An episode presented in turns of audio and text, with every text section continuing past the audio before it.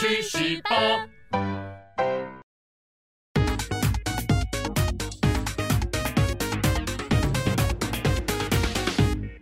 人生自古谁无死，曾闻何须看报纸。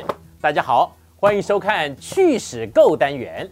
嘿嘿，古今中外呢，有许多的名将有着响亮的称号。有时候呢，光听这些名字呢，就可以令敌人闻风丧胆，让我军士气高昂。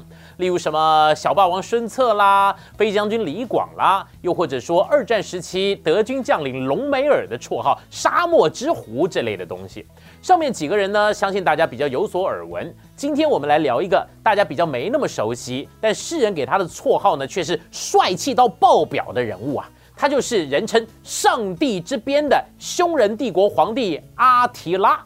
关于呢匈人帝国呢，跟这个国家，在这边先跟大家聊个冷知识。曾经有个说法是这么说的：说呢，在中国汉朝时期被打败逃窜、销声匿迹的北匈奴，其实呢就是后来在公元三百多年出现在欧洲的匈人。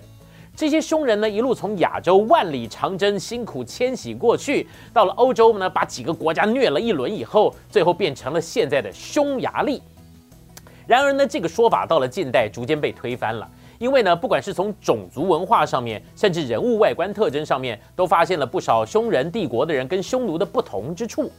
而且匈奴在当时并没有自己的文字，也没有留下任何的记录。不过匈人的民族跟这个匈奴。这发音来讲真的是很像。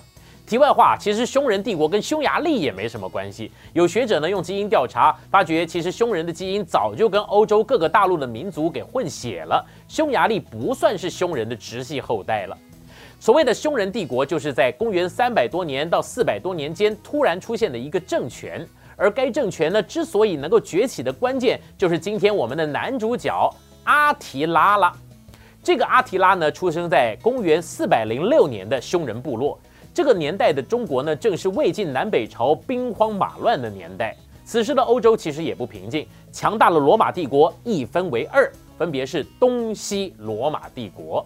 两个帝国的疆域呢，看似包含完整的欧洲，但其实呢，边疆地区都各自有不同的野蛮民族，虎视眈眈。你要知道。穿草鞋的不怕穿皮鞋的，跟一群野蛮人打架是很累的。罗马帝国也是如此。罗马呢想了办法，去找一些勉强能够沟通的民族来搞点外交。匈人就是其中一个。谈过了以后呢，双方可以通商，也彼此交换了人质。当年呢，十二岁的阿提拉呢就被派到了罗马帝国去当人质。罗马帝国有钱呐。让这些各个部落来当人质的人吃好的、住好的。罗马打算的算盘呢，就是让这些野蛮人理解文明的美好，之后就乖乖臣服吧，大家别打仗了。可是阿提拉可不这么想，他曾经试图逃走却失败，后来他想通了，逃不了，那我就干脆来认真研究罗马这个国家吧。他在罗马接受了教育，仔细研究了罗马的各种传统习俗，甚至内政外交。罗马人还真的以为这个孩子很受教。却没想到阿提拉是为了以后可以管理一个帝国才这么认真的。在罗马帝国的生活经验让阿提拉理解了罗马的长处，当然也理解了罗马的弱点，甚至是如何打败这个强大帝国的秘诀啊！公元四三四年，阿提拉的机会来了，他的叔叔病死，把国家交给了两个侄子，也就是阿提拉跟他的兄弟。阿提拉呢，首先跟东罗马帝国谈判。谈了一个相当不错的和平条件呢，由东罗马每年给匈人纳贡，并且大幅的开放通商。反正这些钱对罗马人来说算小钱了，花钱消灾总比打仗好嘛。罗马人给了钱，就先不打他。所以呢，第一个目标呢，攻击的就是东方的波斯帝国。不过呢，阿提拉出兵打了以后，他才发现，哇靠，波斯的加九战象兵有点猛啊，他完全打不赢。想一想，决定放弃，还是回头挑他最熟悉的对手罗马。阿提拉从一开始就把罗马人打的是节节败退，连续攻克了在巴尔干半岛，也就是现在的希腊附近的好几座城市跟要塞。东罗马帝国皇帝不信邪，硬是把大批的军队从北非调回来。我用人海战术，这样子可以打赢了吧？没想到匈人帝国的军队在这个时候也进化了，竟然开始会用工程车等等的大型军事设备，结果一路把罗马人给打回老家。最后竟然包围了东罗马帝国的首都君士坦丁堡。这个时候，两边有点僵持不下了。阿提拉这边工程车的科技还没点够，君士坦丁堡的无敌大城墙也没办法打破，外面攻不进去，但是里面的罗马人也出不来，只要出城就是死路一条。最后东罗马帝国实在是受不了了，就屈辱的跟匈人和谈。好啦，你要钱，我就给你更多的钱吧。要知道，东罗马帝国曾经是欧洲的霸主，这个时候被匈人这种野蛮人国家打成这样，赔款道歉真的是无敌丢脸。这让我想到，在北宋末年，一大堆奇怪的割地赔款，大宋被自己视为蛮夷的外族给虐爆，难怪岳飞那么悲愤呐。话说回阿提拉，这个时候的阿提拉趁着这个空档，偷偷的把他兄弟给干掉，开始了一人独裁统治全国的日子。当天下再无异音，便是独裁开始之时啊！这是古有明鉴的。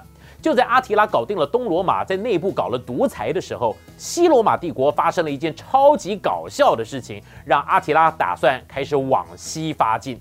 是什么事件呢？原来西罗马帝国皇帝的姐姐，因为讨厌原本跟自己有婚约的那个人，想了一个异想天开的逃避方式。她竟然写了一封情书给阿提拉，说要跟他求婚，扯不扯？超扯！但是阿提拉竟然答应了。不过阿提拉提了一个更扯的要求，那就是叫对方让出半个西罗马帝国来当他的嫁妆。这件事情在现在来讲，啊或许是莫名其妙。不过在那个时候的欧洲啊。政治婚姻的确是会影响到国家的统治权哦。这种比扯更扯的事情被西罗马帝国的皇帝给知道了，当然说麦纳瓦啦，立刻把他老姐给流放掉，转头跟阿提拉说：“哎，没这回事，你可以回家了。”但是阿提拉就用这个当做借口，率领着军队一路从中欧就打到了法国，最后两军打了一场恶战。这场战争的结果表面上看来是阿提拉输了，他不得不撤退，但似乎他撤退的很从容。而西罗马帝国自己是损伤惨重，根本无力追击阿提拉。这跟日俄战争的结果差不多，日本赢了日俄战争，但是国力消耗甚大，比输了还惨。话说回阿提拉，他虽然输了，但是却没有大伤元气，养精蓄锐了一年，他又卷土重来，而且挥军直指西罗马帝国的大本营，也就是今天的意大利。他一瞬间就摧毁了罗马人在意大利北部建立的军事要塞，而且还一路打打打打打打打打到罗马城的城外。西罗马帝国被逼着跟他和谈，他就在西罗马帝国的外面接见了教宗以及罗马的元老院首席议员，他就跟西罗马帝国谈了议和的条款，接着他就退兵了。哎，他为什么不干脆拿下罗马，就这样甘心退兵了呢？这里面其实有很多的传闻了，其中的一个传闻呢比较有趣。那就是在阿提拉打下罗马城的几十年之前，曾经有另外一个蛮族的国王也攻陷了罗马城，之后他就暴毙了。所以呢，打下罗马城的外族首领必遭诅咒而死，这种奇怪的传言就被留了下来。也许阿提拉并不想要亲自测试一下这个诅咒的真伪吧。反正他就退兵了。然而，该说是造化弄人，还是说莫非诅咒是真的？阿提拉退兵返回自己的皇宫没有多久，几个月内他就暴毙身亡。在他死后，因为几个继承人之间大家内战，四分五裂的匈人帝国就快速走了下坡，迅速的消失在世界的舞台之中。那么，为什么后世的历史学家会把阿提拉称为上帝之鞭呢？原因就是他跟他的种族在那个时代突然横空出世，突然以难以置信的速度席卷整个欧洲，而且几乎强到要把当时西方最大的文明给消灭掉。这种事情难道只是一个凡人就能做到的吗？我看阿提拉应该是上帝派来狠狠教训罗马人的吧。于是他这个上帝之鞭的名号就不胫而走了。以上呢就是我们今天的内容。要是大家有什么不同的看法，欢迎在底下留言讨论。喜欢我们频道的，记得多多关注加订阅，也别忘了开启小铃铛，确保第一时间发片通知。去史吧，我们下次再见。今天去史吧的内容，大家觉得怎么样呢？如果觉得有趣，请留言回应。去史吧是你工余闲暇最佳良伴，快点下方链接订阅分享给你的同事朋友，也别忘了开启小铃铛，第一时间接收发片通知。大家一起去史吧！